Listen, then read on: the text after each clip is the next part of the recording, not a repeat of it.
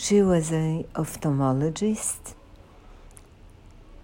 uh, pretty, with a from a good family, a rich family from the South Mississippi. One brother was a cardiologist, the other worked for the family's company, and she was divorced. She wanted a child, she wanted to get married, find someone. She went to a Christian site, and there she found a guy who said he, he worked, he had his own company, he worked with charity for collecting funds for churches and children, I think. And he also said he was religious. He also said he needed to stay in Colorado. He also said that he was very rich.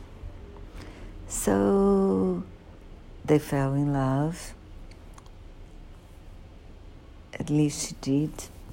And then they got married in less than a year, and then they moved to Colorado. They had a daughter, and with time they started to see that he was very controlling. She was not able to talk to her family privately. Privately, he hid uh, calls from her family, gifts. One day, he appeared in her office um, to take her to celebrate their 12th anniversary. He had everything planned. Who was taking care of his daughter, her, his wife's patients. So, and then on the second day of the trip, he calls 911 um um telling them that her his wife had fallen from a mountain near the hotel. And then the was the people who was called.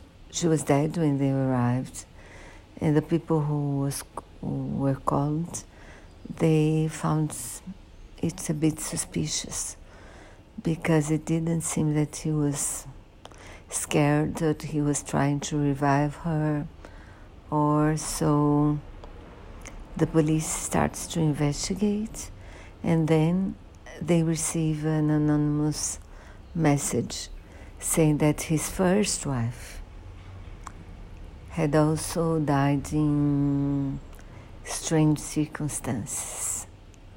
So, if you read the book or look for the accidental husband, you find out what time. Everything about it. Very interesting and very suspicious.